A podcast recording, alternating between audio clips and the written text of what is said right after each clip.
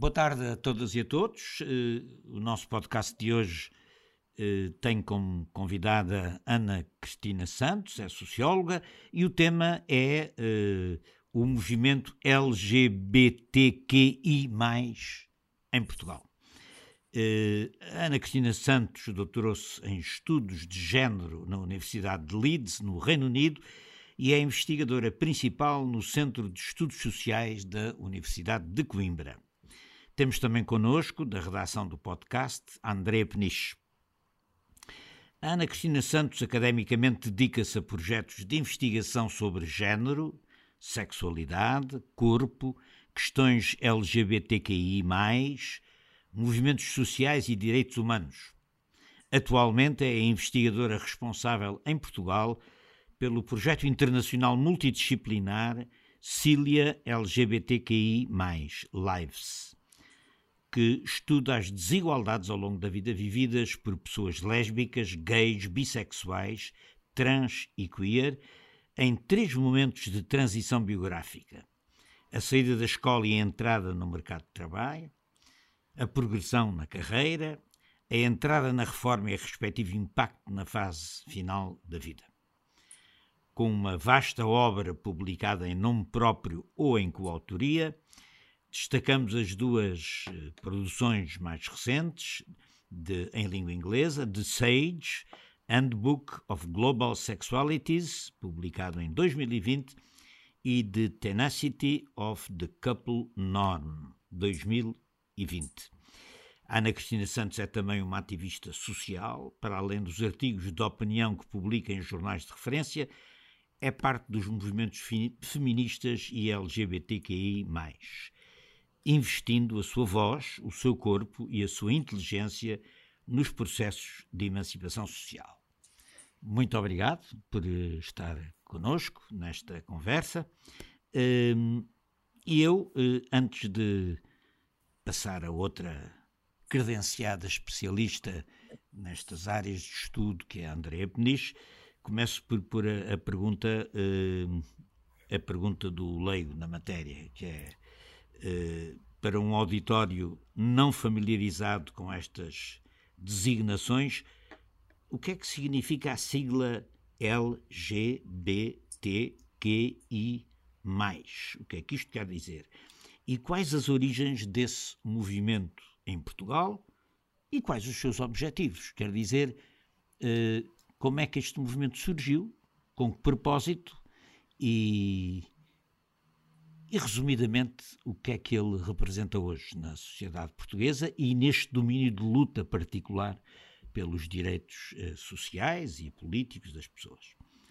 Eh, antes, de, antes de me responder, vou passar à Andreia, que vai também pôr uma questão inicial. Depois conversamos.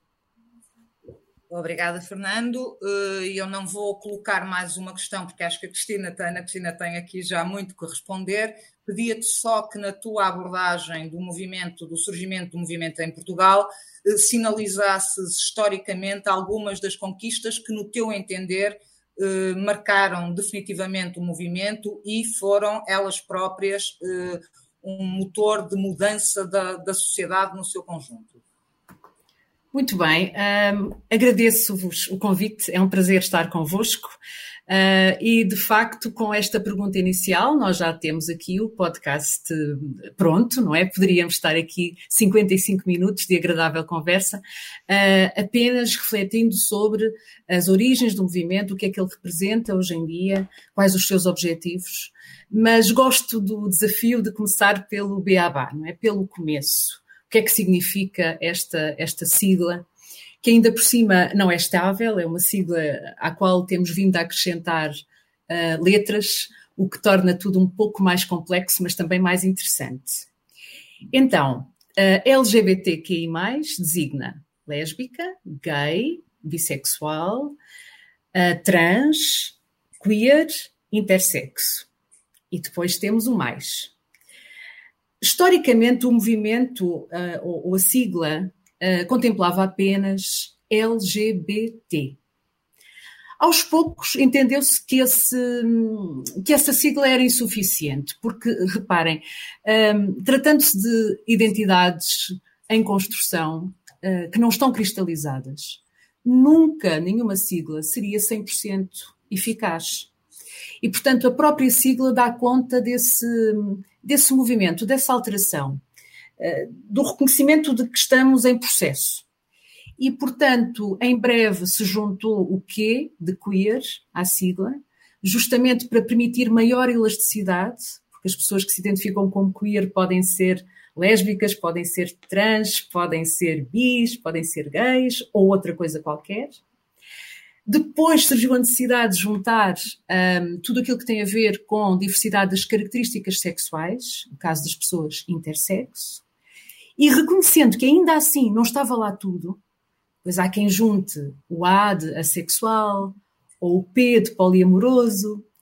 Um, Entendeu-se juntar o mais, porque o mais já sinaliza que de facto se reconhece que a sigla não é 100% eficaz e que, sobretudo, tem abertura para o acolhimento, para, para termos cada vez mais pessoas que se identificam com a questão da diversidade sexual ou de género. É por isso que o mais está lá. Um, e também é muito mais pragmático, não é? Porque se fôssemos juntando letras à sigla, chegávamos ao momento em que, em que era incomportável, não é? Portanto, uh, agora estabilizou-se assim e, parece-me que teremos condições de trabalhar com esta sigla durante uh, uns bons anos. Depois, o movimento em Portugal. O movimento em Portugal surge. Uh, bom, nós, nós, temos algumas expressões já coletivas desta diversidade uh, logo após uh, o 25 de Abril. Portanto, no 1 de maio de 1974 temos alguma expressão de, desta diversidade. Temos também o SHOR, o coletivo de homossexuais revolucionários, que surge na década de, de finais da década de 70. Um, também nos anos 80 surgem uh, alguns eventos que, que, marcam a história do movimento mas nós temos vindo a situar na década de 90 um, o nascimento, a emergência de um projeto coletivo uh, que, se, que, perdura até hoje uh, e que não se situa apenas em, em, em manifestações mais singulares, mais uh, desgarradas de um contínuo. E, portanto, sobretudo no final da década de 1990, temos eventos como uh, o primeiro Festival de Cinema, que na altura se chamava Festival de Cinema Gay Lésbico, temos o surgimento da, da ILGA Portugal, temos alguns, alguns marcos. Mas o movimento que... começa, sobretudo, em torno exatamente dos direitos de lésbicas e gays. Justamente, justamente. É, é por aí que começa, não é? É, é isso eh, tem a ver também, novamente, não é? A origem histórica e o momento histórico que se vivia permite perceber melhor sociologicamente essa ligação. Porque antes de qualquer coletivo LGBT em Portugal, surgiu a Abraço. Uhum. Eh, estávamos numa altura em que também em Portugal eh, a luta contra o estigma que, que vinha da, da, da, SIDA, não é? E sabemos historicamente o peso que tudo isso teve. Um, essa, essa luta uh, acabou por acolher também uh, muitas pessoas com diversidade sexual e de género que, não tendo uma outra associação, associação ou coletivo, encontraram na Abraço uma, uma forma de continuar a sua luta contra o preconceito, contra a discriminação. E, portanto, eh, de uma forma muito orgânica, eh, se deu essa, essa ênfase na questão da orientação sexual mais do que de identidade de género no momento inicial. Aliás, basta pensarmos na sequência de, de letras, voltando à sigla, não é? L, G, B, T, depois tudo o resto, não é? Um, o B está ali um bocadinho entalado, continua até hoje muito invisível, mas teremos a oportunidade de falar disso. Uhum. O T vem depois do L e do G e por aí fora, não é? Uhum. E a própria sigla dá uma ideia da evolução histórica do, do, do, do movimento. Deixa-me só dizer que eu uh, era militante do PSR quando surgiu o GTH, tenho muito presente o que isso significou na nossa própria militância, na aprendizagem e na, na introdução das Andrea, questões. GTH? Grupo de Trabalho Homossexual. Peço desculpa. Uh, e de tudo que isso implicou na nossa forma de fazer política, mas também o impacto na sociedade. E o impacto não é só o impacto da mudança, é o impacto com o preconceito. Uh, e lembro-me, por exemplo, do José Carlos Tavares vestido de preservativo no meio da praça pública. E isto porque falavas na abraço e de facto a questão da SIDA foi muito marcante no meio disto tudo. Mas a memória que eu tenho, e era aí que eu queria também chegar, eh, é que eh, em poucos anos eh, tanta coisa mudou. E mudou não apenas na, na, quantidade de coletivos e de pessoas que se mobilizaram em torno destas questões, como também no crescimento e no aparecimento de imensas solidariedades e que, de facto, a sociedade portuguesa, em poucos anos, em relação a estas, a esta, à questão da diversidade e da cidadania sexual, mudou imenso. E essa pergunta eu queria, queria colocar-te também, que é, uh, provavelmente o movimento LGBTQI+, é o movimento que em menos anos, na, nos movimentos sociais em Portugal, mais conquistas alcançou, eu, porque sou tua leitora também, sei que tu uh, trabalhas uh, um conceito que é o do ativismo sincrético, que trocado em miúdos, creio que, corrijo-me, que o que tu queres dizer é que o movimento LGBTQI, conseguiu não criar eh, um fosso entre vários posicionamentos dentro do, do movimento e que, de uma forma algo complementar ou não se atropelando, foi fazendo, uh, foi fazendo as suas campanhas, a sua conquista de terreno em dois, em dois momentos distintos, mas que nunca chocaram, que, era, que é aquilo a que tu chamas umas umas políticas eh, mais assimilacionistas, portanto, que procuram a integração na sociedade, e umas, uns posicionamentos mais, mais radicais, que procuram a transformação da sociedade. Eu gostava que comentasse um bocadinho isto e, sobretudo, se me, que nos dissesses se achas que hoje em dia esse conceito ainda é válido na caracterização do movimento, tendo em conta, sobretudo, os grandes debates que têm acontecido em torno das marchas eh, do orgulho de Lisboa e do Porto, em momentos diferentes, mas que de facto aquilo que tu caracterizavas como momentos distintos que se complementam, a marcha muito mais política, reivindicativa e com uma agenda, eh, e o Arraial mais como festa. O que sabemos é que eh, a marcha de Lisboa está com características completamente diferentes e que o Porto, a marcha do Porto, continua a resistir muito, e tu explicarás também estes conceitos, à entrada do pinkwashing, do pink money e, eh, e de todas essas eh, coisas que são interpretadas como apropriação do movimento. E, portanto, gostava que comentasse um bocadinho estas coisas. Muito bem. Um, o ativismo sincrético uh, parece-me que descreve bem, pelo menos procurei fazê-lo, não é?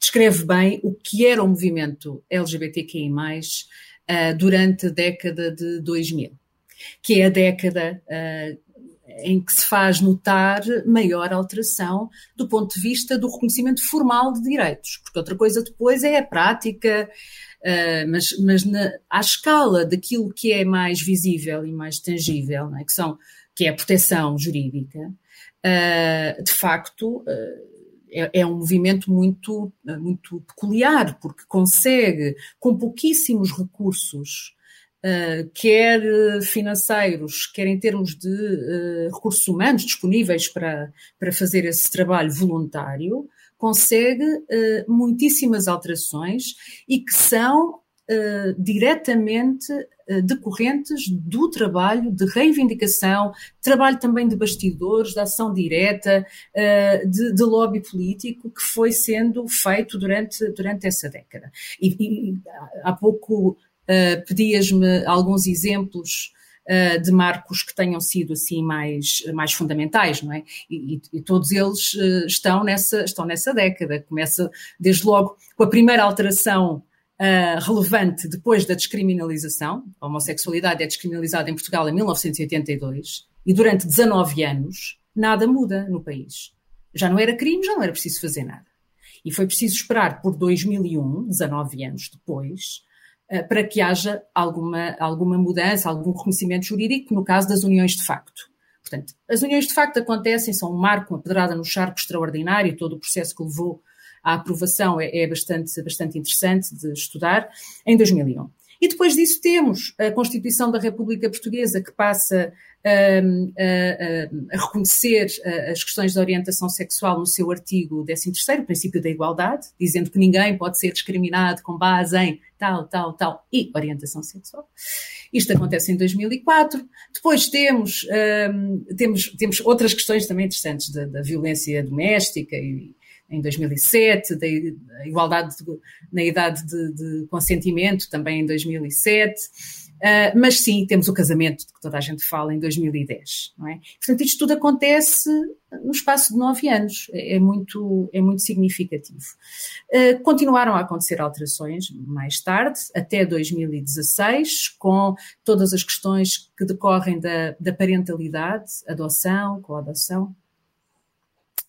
Um, mas a partir de, eh, eu diria que de 2016, o movimento entra num outro ciclo, que é um ciclo um, em que, de alguma maneira, já não está tão voltado para fora, já não está num estado de emergência e começa a olhar uh, para si, a incidir uh, a sua crítica naquilo que acontecia mais internamente.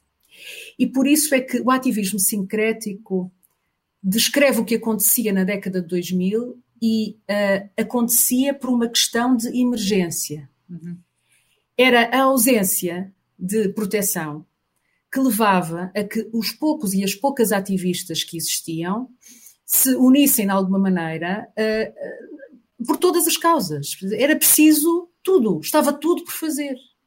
Não é aquilo que acontece a partir do momento em que, do ponto de vista do reconhecimento formal de, de grandes direitos, não é? daquilo que faz correr as linhas dos jornais, casamento, adoção, a proteção contra outras formas de violência, a partir desse momento em que estes direitos estão reconhecidos, hum, há mais margem para ser exigente de outra maneira. E por isso começam a surgir questões mais específicas uh, relacionadas com uh, pessoas trans ou com pessoas intersexo.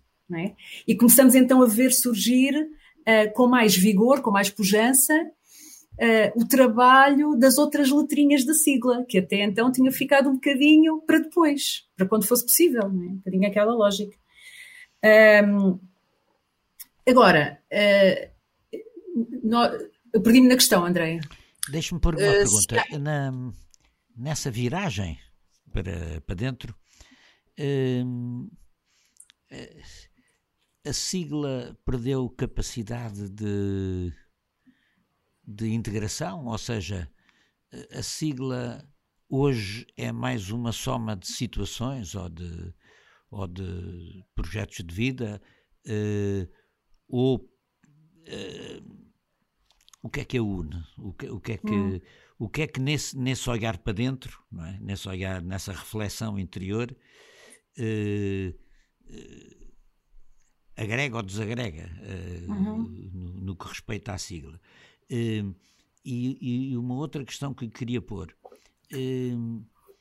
nessa reflexão significa que o movimento se passou a olhar também de um ponto de vista uh, do ponto de vista de, de, de, do conflito esquerda-direita, quer dizer, uh, como é que entra a política, não é bem como é que entra a política, uh, como é que entram as perspectivas sobre a vida, a ideologia, o modo de ver, a mundovisão, hum. como é que isso entra nessa reflexão que, que se está a fazer o que é que a política passa a ter a ver com isto? Porque na primeira fase eu percebo muito bem, a, a política era conquistar eh, juridicamente as, eh, os direitos, as liberdades, a, o respeito, a, etc.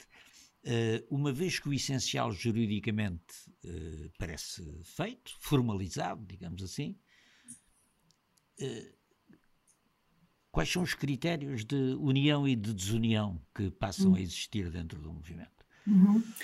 A cola, a cola, aquilo que agrega, é também aquilo que, de alguma maneira, cria complexidade. Não vou dizer divide, mas que cria complexidade. Uh, e que cria algum, algum ruído, alguma divergência que, que é sempre saudável, porque é bom que as pessoas também não, não estagnem. E aquilo que, que agrega e, e porventura divide é a diversidade. É? A diversidade, no caso, diversidade sexual, diversidade de género, diversidade das características sexuais.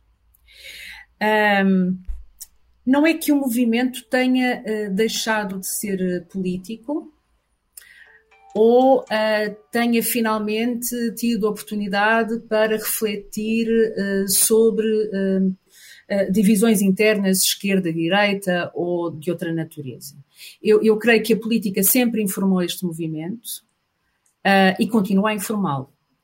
Porque se é verdade que, do ponto de vista do reconhecimento uh, formal de direitos, muito caminho já foi feito, não está todo feito, mas já foi feito, a aplicação destes mesmos direitos, a monitorização, a sua implementação eficaz, ao ponto de ter consequência na vida da, das pessoas simples, e, e não apenas uh, dos líderes ou das porta-vozes de, de, um movimento, uh, esse trabalho está por fazer em larga medida. As questões associadas à, à educação, de que se fala muito, uh, aquilo que são as, as referências nos manuais escolares, nas imagens que, com as quais somos socializadas, todo esse trabalho está em larga medida por fazer.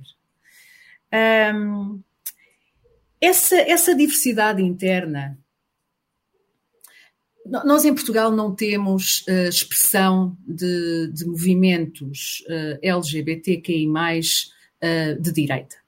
Uh, não significa que eles, que eles não, não possam vir a existir, mas não, não temos uma expressão coletiva desses movimentos, como acontece noutros países.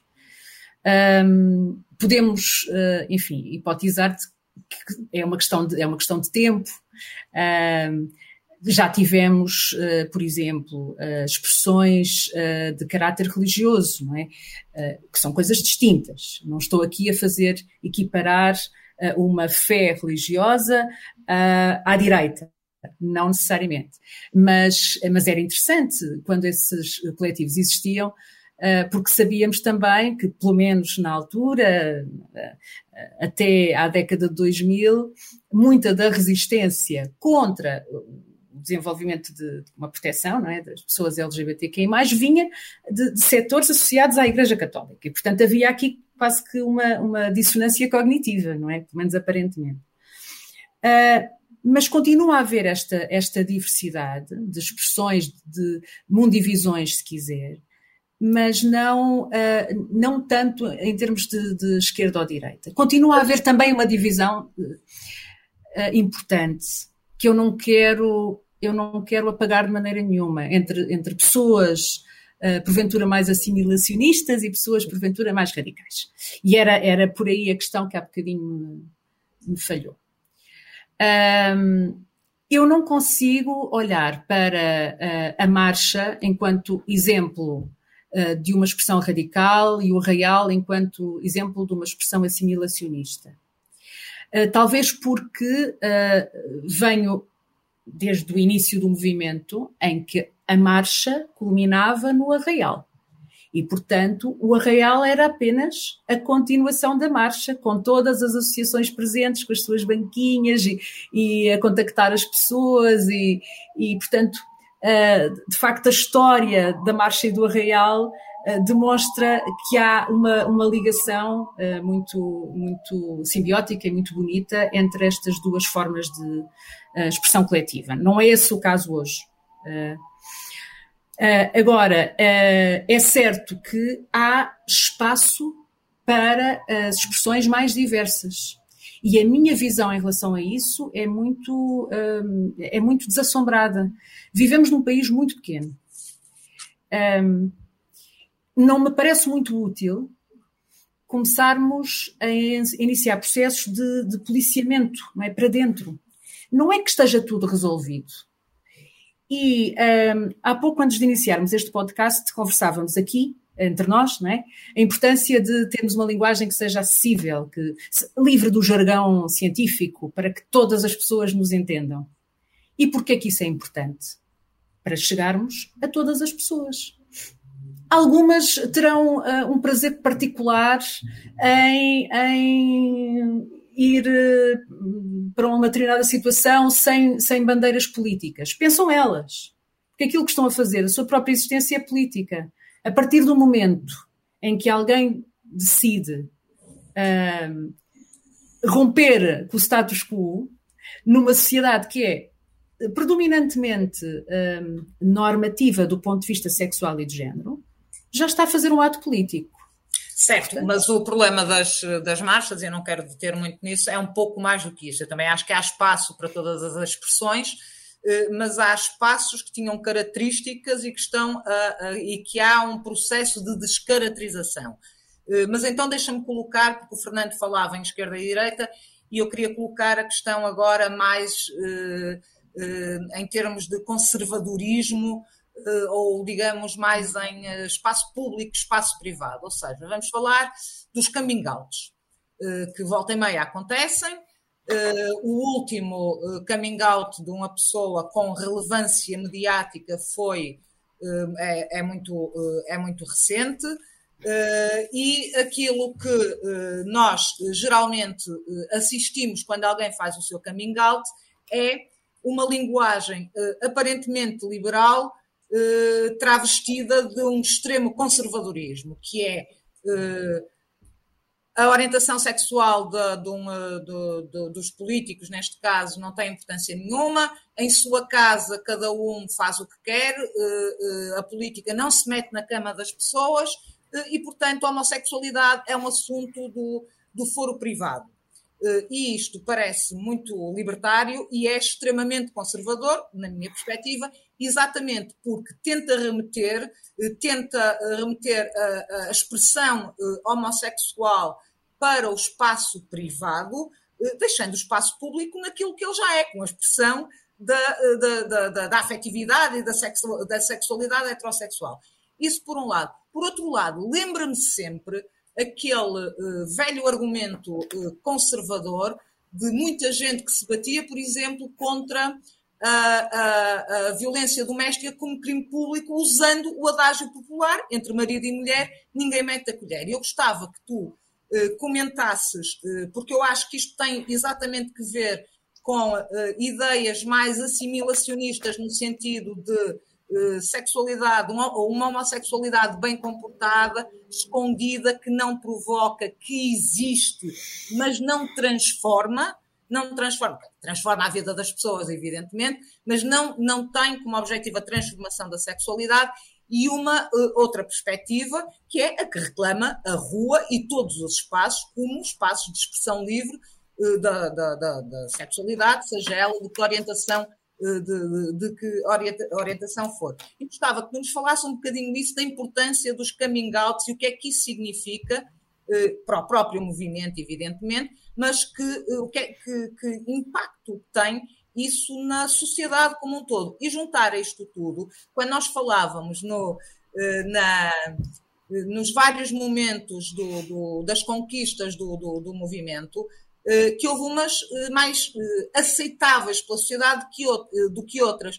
E as que, evidentemente, trouxeram mais problemas foi a adoção, e a da procriação medicamente assistida alargada às lésbicas. Portanto, quando começamos a ter expressões que vão para além da intimidade do, do quarto lá em casa, eh, eh, as pessoas reagem de uma maneira diferente porque se sentem, imagino eu, eh, invadidas num espaço que conhecem e que consideram seguro, quando os outros, as expressões da diversidade, não, não, não têm tanto lugar.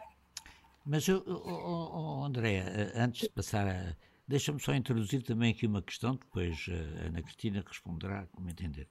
Um, quando foi a luta em Portugal, por exemplo, no domínio da religião, ou seja, a luta pela laicidade do Estado, um dos grandes argumentos uh, dos defensores da laicidade do Estado, da neutralidade religiosa do Estado, era exatamente dizerem que a religião era um assunto privado e que cada um privadamente podia ter a religião que quisesse, porque o Estado não. A, a, primeira condição para haver liberdade de escolha, e liberdade religiosa, neste caso, liberdade de escolha religiosa, eh, era o Estado não ter eh, religião, ou seja, o Estado ser, eh, eh ser, eh, ser laico.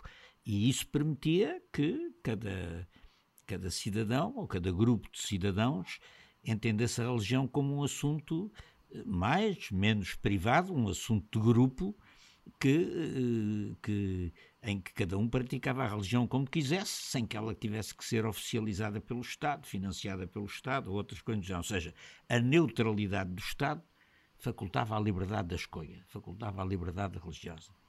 Uh, Porquê é que este argumento não é aplicável ao argumento dos, desses coming outs uh, que dizem que cada um é o que é e, ninguém tem nada a ver com isso? Achas que esse, esse paralelismo não é suscetível de funcionar neste caso? Uma coisa é a liberdade, outra é a orientação sexual. Ninguém escolhe ser gay ou ser lésbica. É uma orientação sexual, enquanto tu escolhes ser católico ou ateu. Mas Ana Cristina é contigo. Ah. Ana? então, uh, gosto muito desta nossa conversa e, e, lá está, poderíamos ficar aqui muito tempo. Um, há aqui um argumento uh, relativamente ao qual uh, diferimos, o que é muito saudável. Um, eu, de facto, acredito que tanto um, um modo de estar mais assimilacionista quanto o modo de estar mais radical tem potencial político a partir do momento em que estamos na esfera da ação coletiva. E, portanto, se quiserem um exemplo típico eh, de, uma, eh, de um modo de funcionar mais assimilacionista nesta área, é, é tudo aquilo que, que esteve na, na, na origem da reivindicação pelo casamento e o lobby político como forma de ação. E uma, um exemplo mais, eh, mais radical seria, por exemplo, todas as lutas que envolveram um, a questão do sangue, da, da, dádiva de sangue, e que uh, uh, no início da história desta discriminação envolveu, por exemplo, uh, atirar-se baldes de tinta vermelha para as paredes do Instituto Português do Sangue. Não é? São formas muito distintas de reivindicar e, e de estar na, na, ação, na ação política, mas as duas, na ação coletiva, mas as duas têm potencial político e geram mudança. Portanto, eu, uh, relativamente a essa, essa questão do, do potencial de, de transformação, uh, vejo uh, em qualquer forma de ação coletiva. E depende muito também de, do, do momento em que se vive. Por vezes, formas de, de ação, repertórios de ação, não têm grande consequência, porque o momento não é o momento oportuno, não é o momento uh, que permite, uh, uh, enfim, uma conjugação de fatores que, levam depois a essa transformação. Mas, relativamente às questões da saída do armário, não é? do coming out, coming out é isso, é sair do armário, é publicamente dizer-se eu sou lésbica, bissexual, gay, e que relevância é que isto tem do ponto de vista uh, político? No mundo ideal, não teria relevância absolutamente nenhuma. Absolutamente nenhuma. Não teria qualquer interesse. Teria tanto interesse quanto eu dizer agora aqui publicamente que sou da académica. Não é? Ou que sou de outra coisa qualquer. Um, sucede que não vivemos nesse tal mundo ideal e justamente porque uh, as estruturas à nossa volta, historicamente, continuam a ser predominantemente heteronormativas, ou seja, partindo do pressuposto da heterossexualidade e facultando um conjunto de direitos de forma explícita ou tácita às pessoas heterossexuais, por isso é que é muito político, muito, muito, muito político fazer um coming out. Mas não é só essa a razão. A razão também é. Um, prende-se com a ausência de modelos de referência. Um, as referências, apesar de vivermos de facto num país que, do ponto de vista formal, tem um enquadramento jurídico uh, muito encorajador da diversidade, a prática é diferente. Um, todo o tecido social, né, a cultura católica, continua a influenciar a, a nossa, o nosso modo de ver o mundo. E, e, por isso é que se ouve tanto dizer: eu não tenho nada contra, até tenho um amigo que é gay, mas se a minha filha chegasse a casa eu não achava piada. Não é? Isto continua a dizer, isto e muito mais, isto é a parte menos má, se calhar, de, de, dos exemplos que, poderíamos uh, trazer aqui. E por isso é que é fundamental uh, quebrar com este, este mito de que estamos a falar da esfera privada. Não estamos e não estamos. E já o movimento feminista há muitas décadas nos ensinou que o pessoal é político e que o privado é público. E vice-versa, não é? Eh, justamente porque se entendeu que as questões relacionadas com a intimidade e com a sexualidade também são questões de cidadania, também são questões de dignidade, de direitos humanos. Uh, e que associada à questão da, da, diversidade e da intimidade está todo um conjunto de, de direitos que ou estão lá ou pura e simplesmente excluem as pessoas. Não basta uh, dizer-se eu fazer um coming out, não é? Uh, dizendo que era uma questão privada e, portanto, é um não assunto. Esse é um meio coming out. Isso é um é não fazer o caminho todo, não é? E é também apagar a importância uh, simbólica daquele momento. Um, esquecer tudo aquilo que está para trás e que levou a que fosse possível em, agora, em 2021, uh, que uma pessoa possa uh, sair do armário com relativa segurança. E esse é um processo, é um processo uh, relativamente ao qual o movimento LGBTQI+, muito fez neste país. E é importante reconhecê-lo, sim. Queria agora introduzir uma, um outro termo que ouvimos muitas vezes, mas que uh, a maior parte das pessoas com certeza não está familiarizado com ele, uh, que são as TERF. Já lá iremos, mas queria uh, enquadrar isto naquilo que também é a minha experiência. Eu sou ativista no movimento feminista e há um, de há uns anos para cá o movimento feminista tem sido atravessado por uma tensão muito profunda. Uh, eh, eh, que tem que ver com a presença de mulheres trans no movimento eh, ou não no movimento, no movimento feminista. É verdade que o movimento feminista nunca falou, nem nenhum outro movimento falou a uma só voz, que há muito, muitas feministas que, que, que estão perfeitamente abertas a, a aprender porque acho que se trata de uma aprendizagem profundíssima e muito desafiante com a questão trans, mas há também eh, movimentos que se hiperradicalizam na exclusão eh, das, mulheres, eh, das mulheres trans, no movimento feminista, estou, estou eu a referir-me. E, e gostava de saber se LGBT, se esta quarta letrinha da sigla, que já, já o disseste, nos primeiros tempos não era a mais presente e a mais, e a mais visível, aliás, no início era transgênero, agora é só trans, portanto as coisas vão vão efetivamente mudando, mas uh, se há hum, no próprio movimento LGBTQI, se há alguma tensão com a questão trans, uh, ou se isto é uma, um problema uh, com, neste caso, o movimento feminista. Eu gostava que nos falasses um bocadinho das TERF, que são as Trans Exclusionary TERF, Revolutionary Espera, espera, calma, calma. Eu já lá vou, já lá vou. Tu explicas, tu explicas, explicas uh, o que é que são as TURF e gostava que de alguma maneira uh, referisses uh, o que é que, que, que, fissuras é que isto tem, tem criado numa solidariedade que de facto sempre uh, existiu e foi muito presente e eu tenho essa experiência entre o movimento feminista e o movimento LGBTQI+. Esta é uma questão que me... Lá o que, é que eu, são Sim, sim. STURF. T-R-F. Exato. Então, uh, esta sigla é uma sigla, é, é uma sigla em inglês que eu vou traduzir.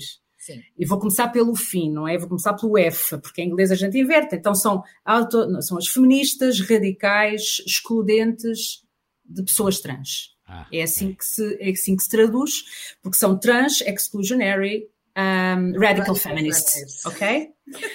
Pronto, e tudo isto, isto me dói, isto dói-me muitíssimo na alma. É daquelas coisas, de facto, é uma farpa, é, é mesmo difícil. Uh, é difícil a vários níveis. E quase que faz lembrar, não sei se se recordam, na altura da, da despenalização do aborto e dos referendos, uh, apareceu um coletivo que se chamava Mulheres em Ação, não era? Mulheres em Ação. Isso era tão difícil, porque era uma designação lindíssima e que de repente tinha sido apropriada pelas pessoas, pessoas que defendiam tudo menos uh, o direito à, à ação, à agência das mulheres. E, é, e falarmos de feminismo, radical uh, quando, quando se trata de, uh, de um movimento conservador que dá um tiro no próprio pé ao excluir parte das mulheres uh, do, seu, do seu âmbito, uh, é de facto muito, muito difícil e, e, e revoltante, porque, notem, nós estamos a falar de percursos que envolvem muita dificuldade a nível pessoal e a nível coletivo, não é? Historicamente, nós, feministas, lidamos com muita resistência e houve muitas pessoas antes de nós que morreram pelo direito a reclamarem uh, causas que são tão uh, uh, comuns ao, ao feminismo. E, e, o mesmo se passa com pessoas trans.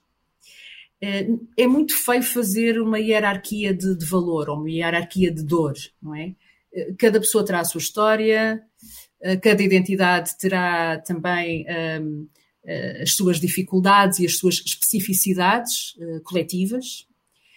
Uh, mas, de facto, as questões relacionadas com a diversidade de género, que envolvem as pessoas trans, são é, é pá, há, há, há, muita há muitos obstáculos e, e isso os estudos mostram-nos como, como é difícil obter emprego e obter estabilidade no emprego, emprego não precário para pessoas trans, entre outros exemplos. Bom, um, e, e, ver que parte, que há um setor do feminismo que é cúmplice de processos de exclusão, é incompreensível do ponto de vista ideológico, do ponto de vista daquilo que significa o feminismo. Agora, um, eu estou disponível para, como sempre estou, não é? Para, para criar pontes e para pensar em formas de se ultrapassar isto, porque já se percebeu que fazer de conta que é meia dúzia de pessoas uh, eventualmente mal informadas ou, ou enfim, não, não, não, não é válido, não é? estamos a falar de facto de, de um movimento ou de uma expressão de um movimento Uh, com, uh, que, tem, que tem tido algum crescimento, sobretudo uh, noutros países, mas também em Portugal. E, portanto, temos que encontrar rapidamente estratégias de uh, conversação, é? de, de um, aniquilar alguns destes mal-entendidos que um, conferem às pessoas trans uh, um, papel de violência, não é? De, e de. Um, como se não fossem pessoas genuínas, mulheres genuínas. Sim, eu acho que esse é o problema, que é uma das coisas que mais me incomoda, é exatamente no movimento feminista fazer-se essa hierarquia de quem é mais mulher, quem é mais mulher do que a outra e o que é, que é ser verdadeiramente mulher, que eu acho isso uma contradição dos termos no, no, no movimento feminista, mas efetivamente isso está muito presente e causa muito dano ao feminismo e ao feminismo em si e, e muita fissura entre vários coletivos, porque a Não, e notem.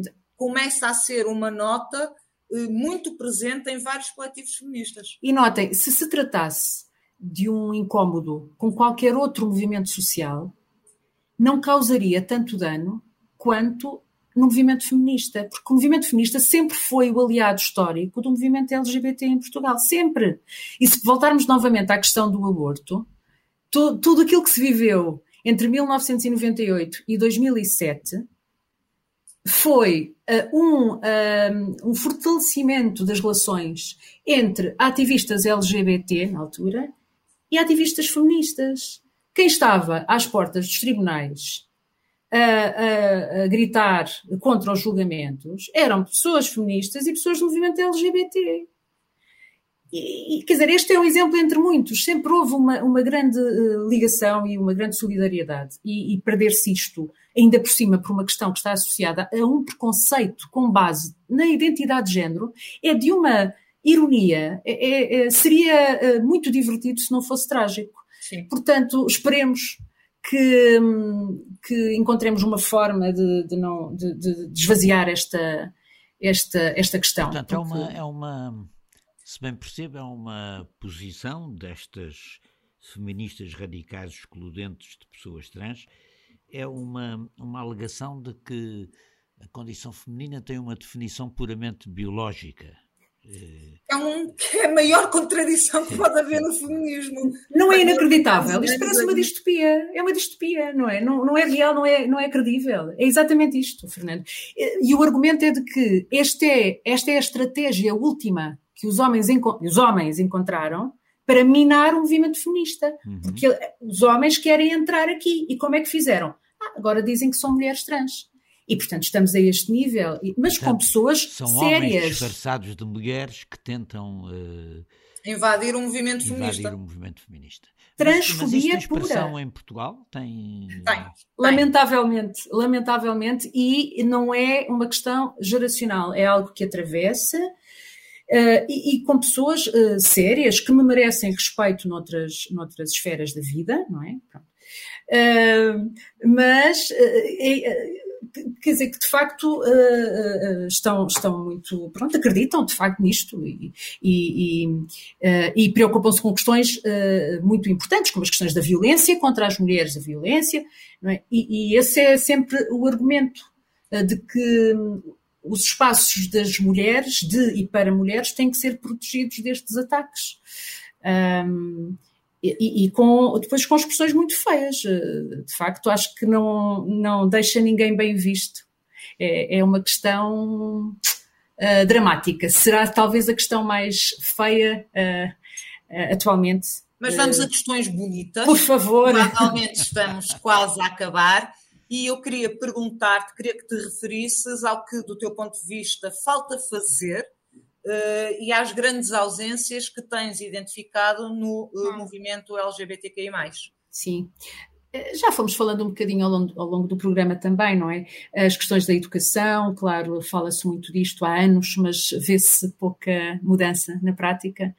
Um, mas especificamente as questões mais relacionadas com pessoas intersexo. Nos manuais escolares, isso é um tema praticamente não entra, não é?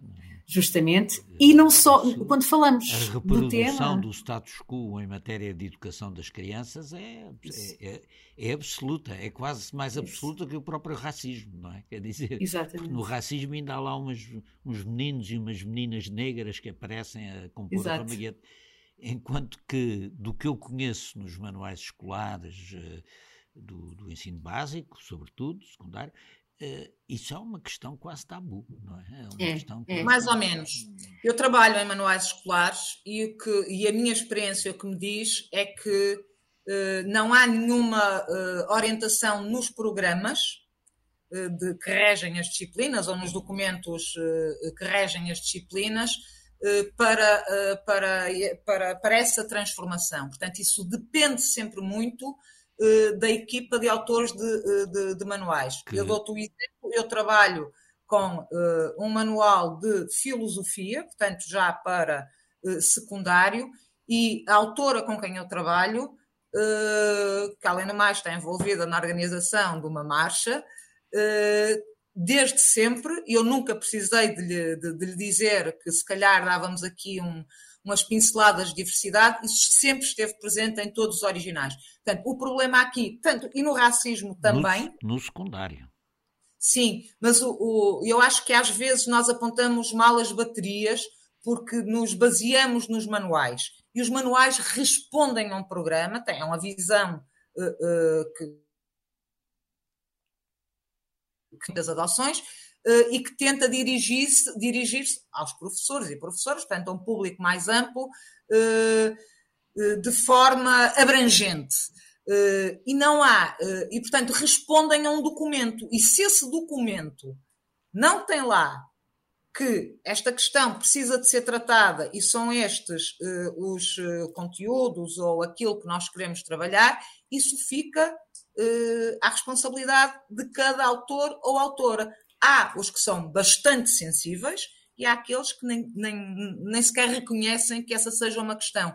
E, portanto, eu acho que eh, trabalhar em educação e em educação neste sentido, é preciso trabalhar a montante e a jusante e em todo o lado.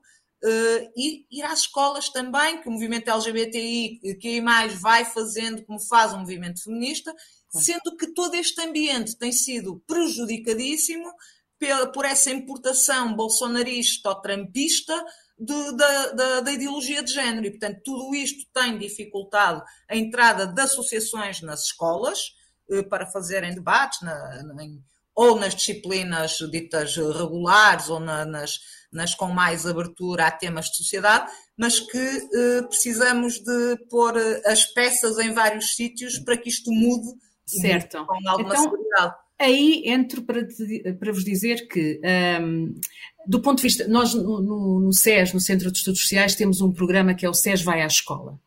E uh, já há muitos anos oferecemos, uh, a equipa com quem eu trabalho, oferecemos uma sessão uh, e basta qualquer professor entrar lá na plataforma e marcar e nós vamos lá à escola. E, e nunca tivemos tantos pedidos como este ano. e o ano letivo começou há pouquíssimos dias, não é? Uh, e, portanto, há de facto, uh, nota-se uma mudança de mentalidades e que os professores e as professoras têm cada vez mais vontade porque de essa, convidar. Porque essa pessoas, realidade está nas escolas também. Não é? Justamente. Eles têm que então, lidar com esse problema. Justamente. E de alguma forma delegam essa responsabilidade uh, noutras pessoas para, para lidarem com o problema. Mas a questão aqui dos manuais escolares não é só o conteúdo, é também as imagens. Quer ah, dizer, sim, essa diversidade.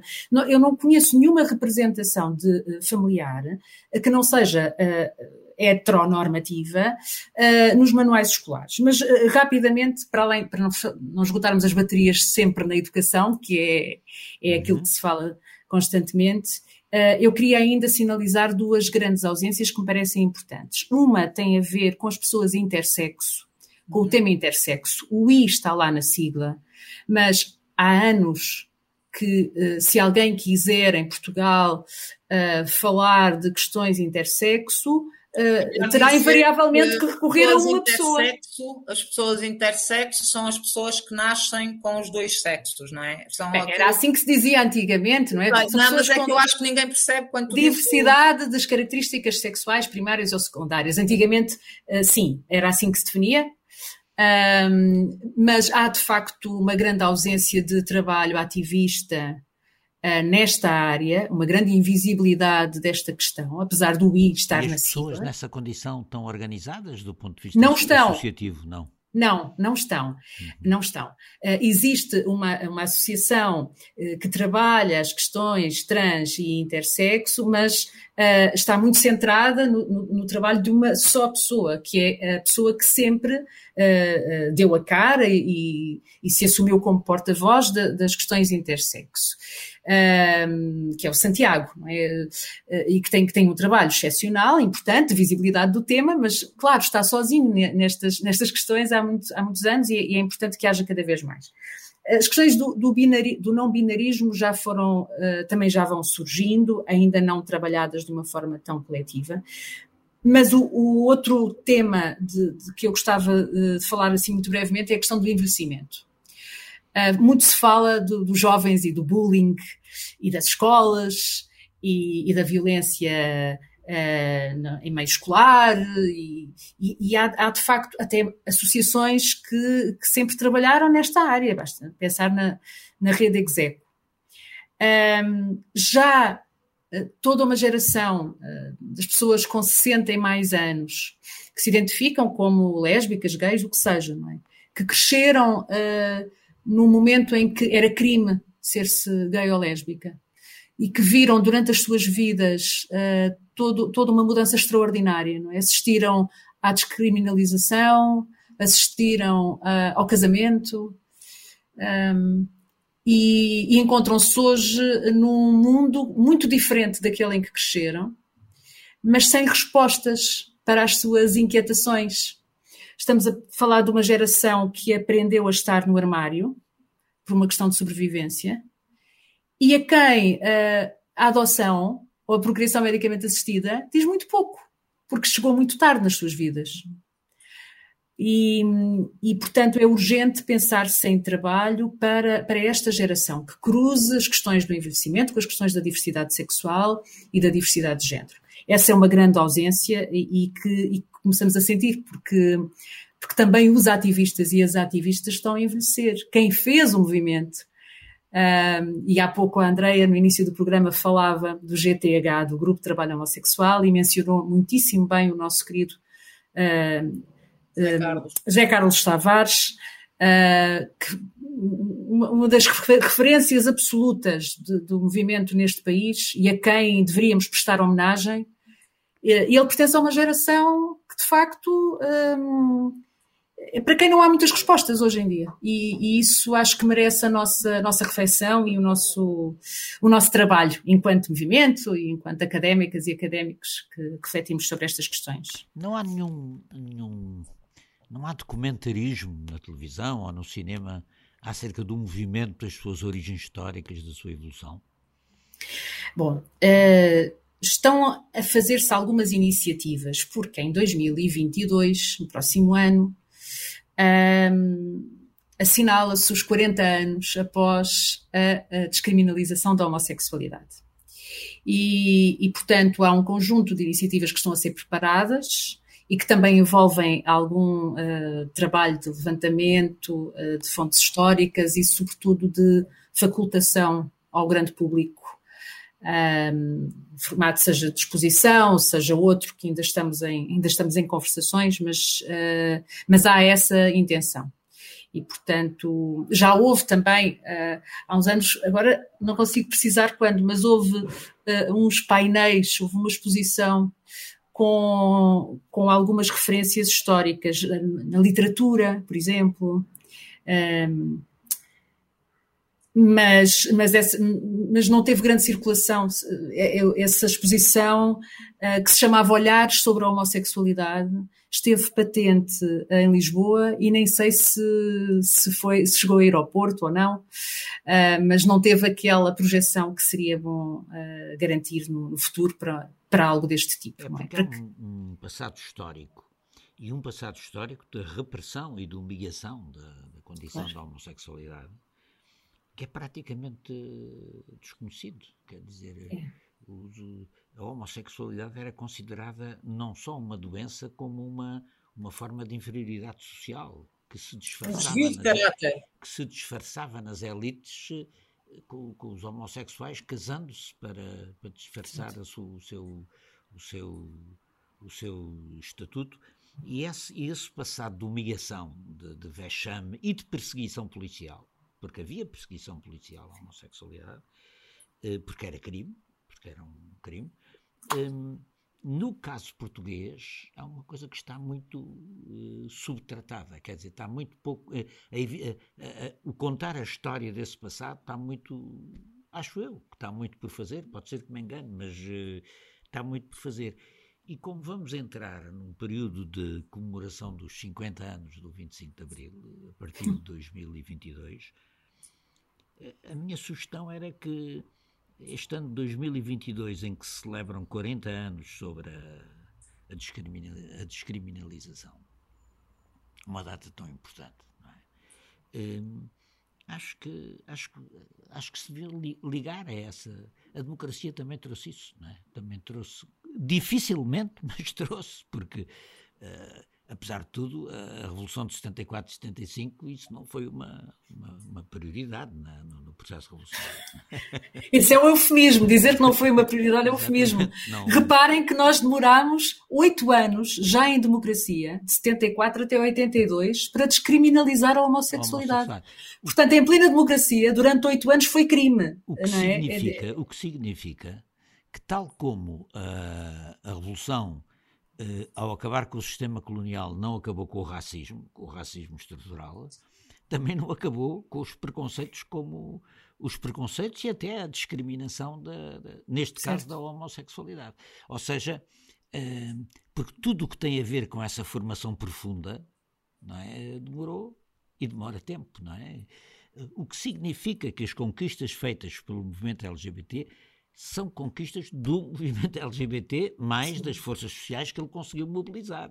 Certo. Não foi, não foi, não foi uma outorga de ninguém, foi uma coisa conquistada através de uma luta muito prolongada, muito incompreendida. É preciso pensar que o Partido Comunista Português, até, até muito tarde, reproduzia inteiramente os clichés uh, relativos à discriminação homossexual. Basta ver que expulsou do partido alguns dos homossexuais uhum. uh, dirigentes históricos do partido, como o Fogaça e, e outros.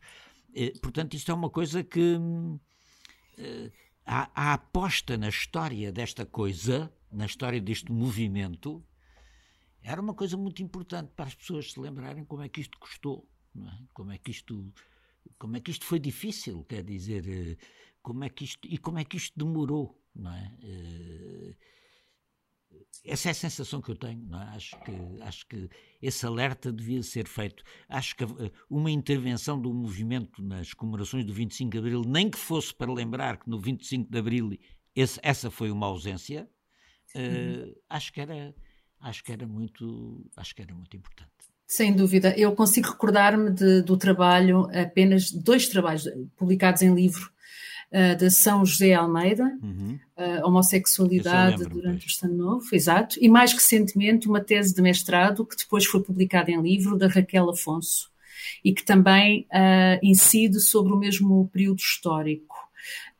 Um, nós temos a começar no, no SES um projeto no próximo ano uh, que incide justamente sobre esta geração, a geração de pessoas que têm hoje 65 e mais anos, e que passaram por todas estas fases. Porque quando deixou de ser crime, veio a SIDA e todo o claro, estigma claro, associado claro. à SIDA. E prolongou. E Portanto, prolongou. deixavam de ser pessoas criminosas para serem pessoas doentes. Exatamente. Perigosas. o estigma e perigosas. Mais perigosas ainda porque e perigosas. Justamente. E chegam a 2021 num país que é um, aclamado internacionalmente como estando na cauda da frente do reconhecimento dos direitos LGBTQI+ na cauda da frente. Quer dizer, Portugal passou de, dos países onde se mais discriminava para os países exemplares, ditos exemplares. E, e, e acho que importa muito uh, não perder esta memória, como o Fernando dizia bem, até porque agora vou parecer uma anciã a falar, mas para as novas gerações, as novas gerações de miúdos e miúdas, digo isto respeitosamente, LGBTQI, de facto já cresceram no mundo em que uma série de direitos estavam lá, sempre estiveram lá. Para a malta que está hoje no terceiro ano da faculdade, quando tinham 10 anos, o casamento foi aprovado. E, e, portanto, nós temos que recuperar esta memória histórica é, para que ela não se Como perca. diz aquela canção, é preciso saber quando custou esta bandeira, não é? Quando, é isso. Quando custou a conquistar. Isso é muito importante. É isso, é isso. Tem esse papel, exatamente. Mas até porque dinâmica. nada disto, desculpa, só, até porque nada disto é garantido. Quando nós dizemos claro, que os direitos já falam. Claro, claro. Está sempre sob constante ameaça e perigo de, de, de andar para trás, e por isso é que o trabalho não está feito. Claro, os cães estão aí a uivar todos pela Europa fora. Mas eu acho que há uma, uma dinâmica muito engraçada que tem que ver com isso, com esta geração mais nova já ter nascido uh, no, no mundo dos direitos, ou daqueles direitos que nós estamos hoje aqui a falar, e que tem uma importância fundamental. E digo isto pelas histórias que às vezes me contam cá em casa de dinâmicas eh, em sala de aula, que são os miúdos e as miúdas que interpelam os professores e que não deixam passar determinadas coisas.